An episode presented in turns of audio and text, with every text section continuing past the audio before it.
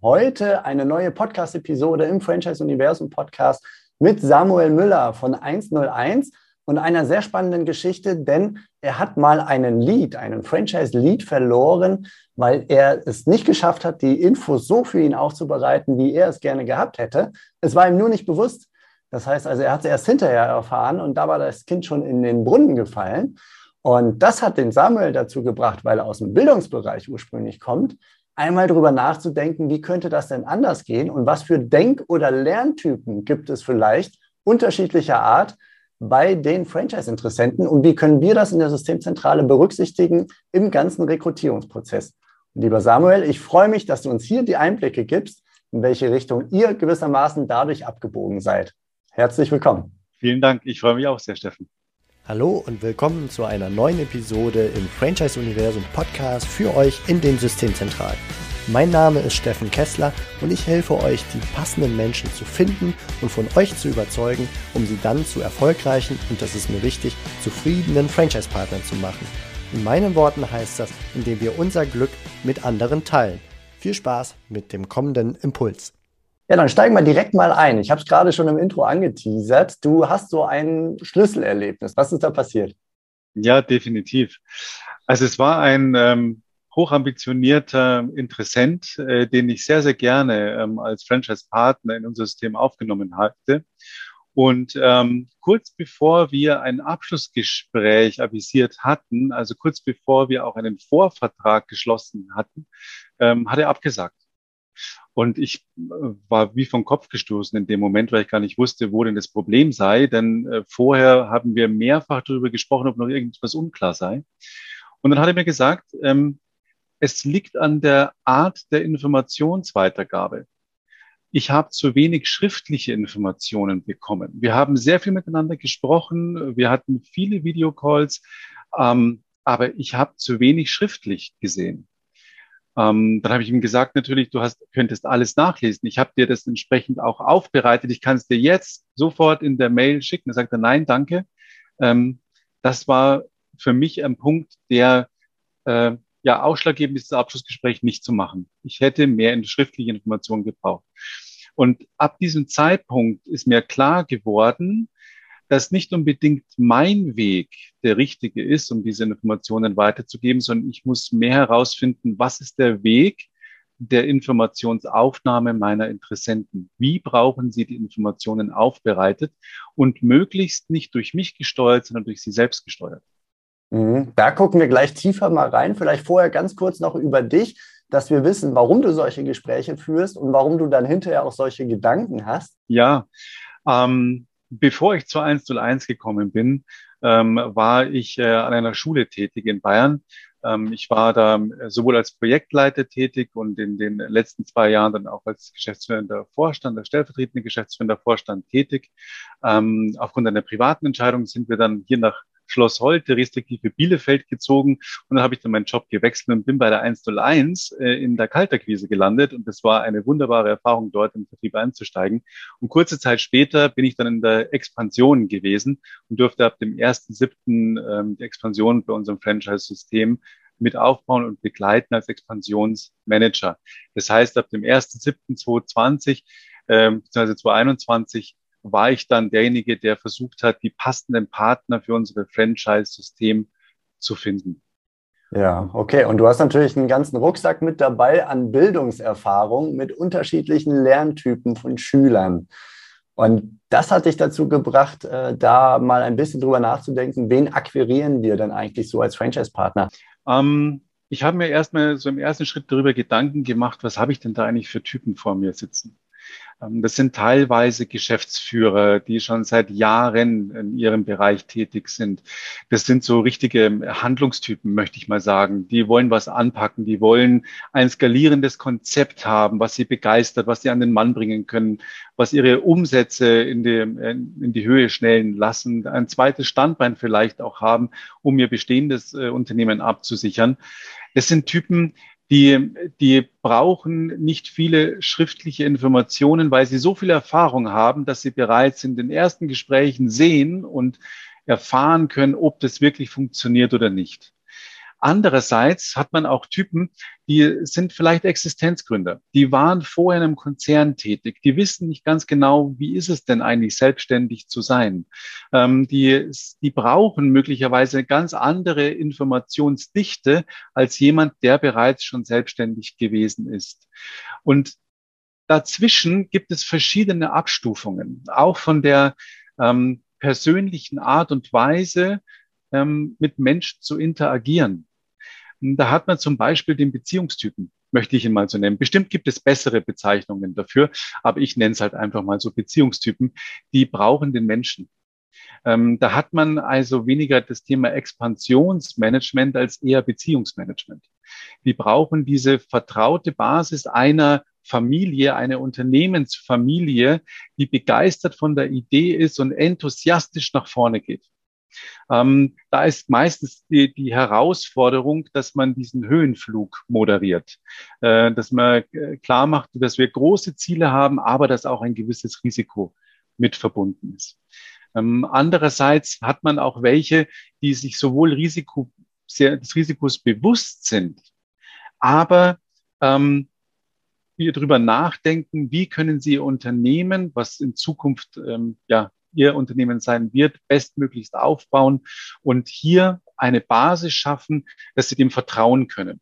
Und da ist der Mensch ganz wichtig, natürlich, aber auch diese sachlichen Informationen. Das ist der Sachtyp aus meiner Sicht, der, ähm, der eine Mischung darstellt aus diesem Handlungstypen, der nach vorne geht und einfach sagt, so komm, lass uns machen. Ich brauche es nicht großartig schriftliche Dinge, gib mir den Vertrag, ich unterschreibe den und ich bringe das Ganze zum Erfolg, weil ich bin der Erfolgsfaktor. Und da hat man diese Mischung dazwischen drin. Und je nachdem, was ich da für eine Person habe, muss man auch überlegen, wie sind die gewohnt, Informationen aufzunehmen. Ist es so, dass der einfach nur das Gespräch braucht?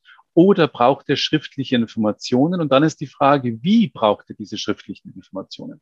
Ist es ein haptischer Typ, der sagt so, ich muss das Ding anfassen, ich brauche eine Broschüre vielleicht dafür. Das muss visuell vielleicht auch passend aufbereitet sein. Oder ist es jemand, der sagt, du schick mir das per E-Mail als PDF, ich lese mir das durch. Ja? Der das möglicherweise auch so aufbereitet braucht, ähnlich wie ein Gesetz, dass er sich nach den Paragraphen auch orientieren kann. Ähm, und der nächste sagt, Mensch, ich brauche nichts Schriftliches, ich will einfach nur mit dir interagieren, ich will wissen, ob ich dir als Mensch vertrauen kann. Und je nachdem, was man für ein Tool hat, hat man auch verschiedene Prozesse, die man berücksichtigen muss.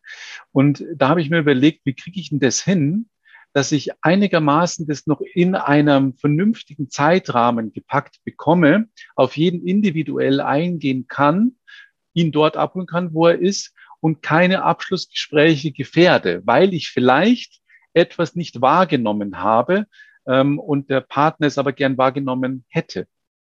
Ähm, und da haben wir uns dann überlegt, und da sind wir gerade am entwickeln daran, dass wir ein System entwickeln, was äh, unabhängig ist von mir. Das bedeutet, dass man eine Art Dashboard hat, in dem sich der Partner die Informationen, die er braucht, in der Art und Weise rausholen kann, wie es für ihn passend ist. Also zum Beispiel der Interessent kommt in der Sport rein, sieht, wo stehe ich, ich stehe jetzt am Anfang. Jetzt habe ich die Möglichkeit, ähm, mir ein Erklärvideo anzuschauen, zum Beispiel über ein ähm, wirtschaftliches Konzept, was wir haben. Wir haben aber genauso gut auch ähm, das wirtschaftliche Konzept in Zahlen vorliegen. Und wir haben die Möglichkeit, ähm, einen Gesprächstermin zu vereinbaren, um über dieses Konzept letztendlich zu sprechen. Ähm, Thema Franchise-Vertrag. Der eine sagt, Mensch, ich möchte es gerne als Video haben, vielleicht zehn Minuten, Viertelstunde, einen speziellen Bereich. Den möchte ich mir anschauen, weil ich habe vielleicht auch gar nicht so viel Zeit als Geschäftsführer, mir stundenlang irgendwelche Videos anzuschauen. So, jetzt will ich da Viertelstunde mich intensiv über einen Bereich des Franchise-Vertrags zum Beispiel an, äh, mir anhören. Kann er machen. Oder er sagt, ich will mir den ganzen Vertrag einfach äh, durchlesen. Geht auch. Das heißt, er kann für sich entscheiden, welche Art der Informations- Wiedergabe braucht er jetzt? Welche hätte er jetzt aktuell gern und kann sich das rausziehen? Ja, teilt ihr das auf die drei Typen dann auf? Also der Beziehungstyp, der sucht das Gespräch, der äh, Handlungstyp, der guckt vielleicht das schnelle, komprimierte Video und der Sachtyp, der schaut sich jeden Buchstaben im Vertrag auch ganz genau mit der Lupe an, ja? Und genau. Die, diese drei Kanäle versucht ihr in jeder Phase des Rekrutierungsprozesses dann auch zu bedienen, zu bespielen. Genau, richtig. Und äh, letztlich ist es so, dass wir dann in dem Moment dann auch schauen, wann braucht derjenige, wann hat derjenige Gesprächsbedarf. Ja.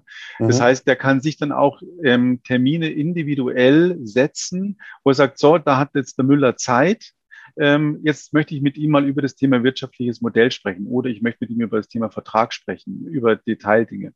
Denn wir haben auch festgestellt, in, äh, aktuell, und wie gesagt, wir sind ja in der Entwicklung, dass wir uns dahin bewegen, ist es so, dass wir sehr, sehr viele Termine haben, wo wir senden. Also wir erklären sehr, sehr viel und der Interessent kann am Ende Fragen stellen. Ne? Wir wollen es so erreichen, dass der, der Partner, der Interessent sich vorher die Informationen anschauen kann und wenn er einen Termin vereinbart, dann kann er direkt Fragen stellen, die wir beantworten können. Und wir haben die Gelegenheit, den Partner auch intensiver kennenzulernen in dieser Situation, ihn als Mensch, als äh, Vertriebsexperten, als IT-affinen ähm, Partner und äh, können dadurch wesentlich besser auch entscheiden, ob wir auch zusammenpassen. Und da entwickeln wir uns gerade hin. Möglicherweise ist es auch so, dass wir diese Parameter, die, diese Parameter der Typen nochmal anpassen und sagen, so, wir müssen das ein bisschen feiner noch aufgliedern. Aber grundsätzlich ist das mal unsere Idee, die wir jetzt haben und äh, die wir gerade auch umsetzen. Lauft ihr da nicht Gefahr, dass äh, jemand da rauspoppt, äh, zu lange braucht oder weil er in Anführungsstrichen selbstverantwortlich plötzlich unterwegs ist, dass er den nächsten Schritt dann nicht mehr geht, weil er den Faden verliert? Die Gefahr besteht natürlich, definitiv. Wir gehen sehr, sehr schnell in den Kontakt mit ihm. Wir bieten ihm sofort, nachdem der Lead zu uns reingekommen ist, eine Videokonferenz an, um einfach mal das System an sich kennenzulernen. Und da kann man schon sehr, sehr schnell feststellen, passt man zusammen, hat man Lust, gemeinsam da diesen Weg zu gehen oder nicht. Das heißt, diejenigen, die diese weiteren Schritte gehen, sind eher schon die, die sagen, ja, ich möchte tatsächlich mich verändern. Viele haben sich auch schon bereits ein halbes Jahr vorher mit dieser Thematik beschäftigt. Ich hatte zwei, drei Interessenten, die gesagt haben, ich habe ähm, schon ein halbes Jahr vorher meine Arbeit gekündigt, weil ich was Neues starten möchte und habe mich schon sehr intensiv mit euch beschäftigt über ein halbes Jahr. Ich habe ich beobachtet und jetzt möchte ich starten. Das heißt, die sind schon intrinsisch so motiviert, dass, ich, dass man sich da eher weniger Gedanken machen muss, äh, ob die man die jetzt auf dem Prozess oder auf dem Weg des Prozesses verliert.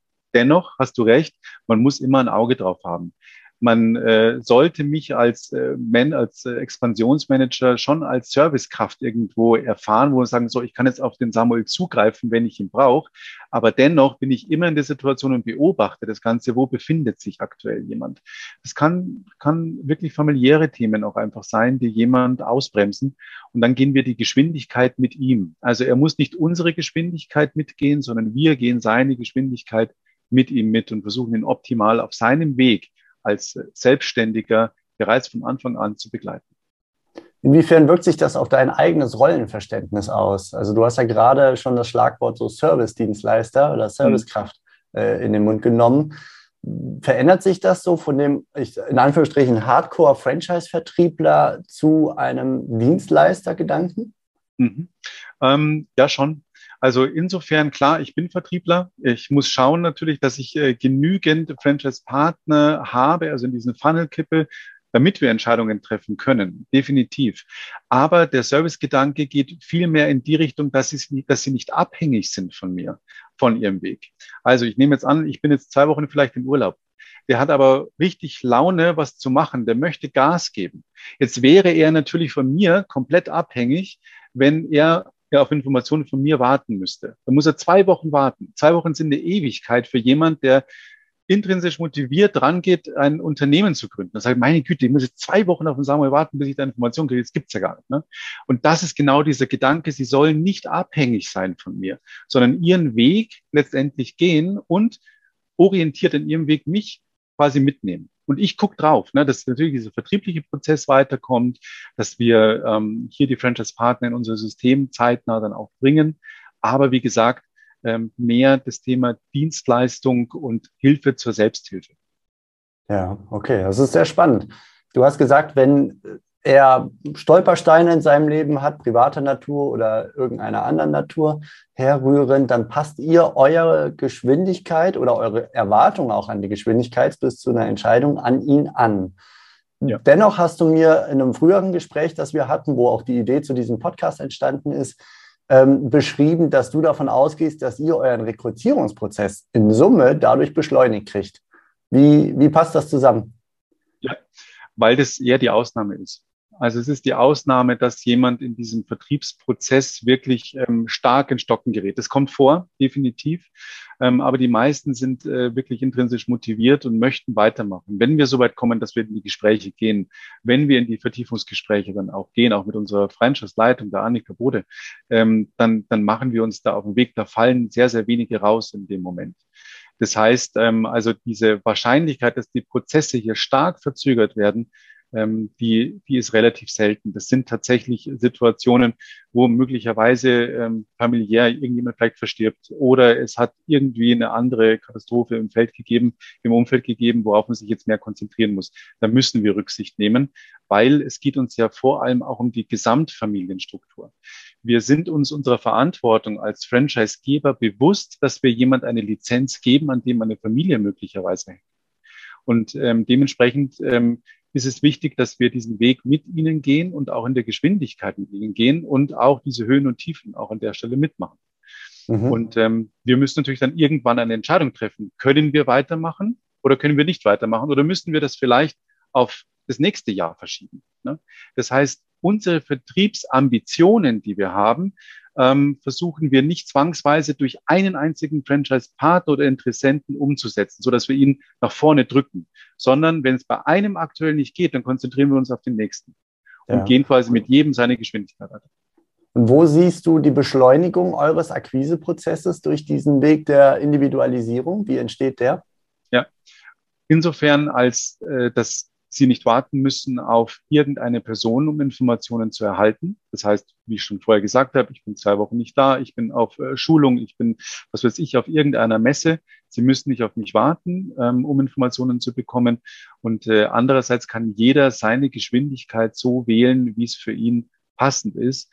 Und äh, da die meisten einfach sehr ambitioniert sind, kann man dadurch entsprechend schon diese Geschwindigkeit erhöhen und Themen sehr direkt besprechen. Gerade durch diese Erklärvideos verlieren wir wenig Erklärzeit, äh, verlieren wir keine Zeit bei der Erklärung des Themas, sondern können direkt auf Fragen eingehen. Und da wird ein Meeting, das für eine Stunde vielleicht angesetzt wird, auf eine Viertelstunde begrenzt.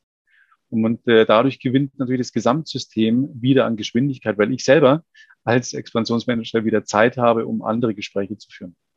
Ja, okay.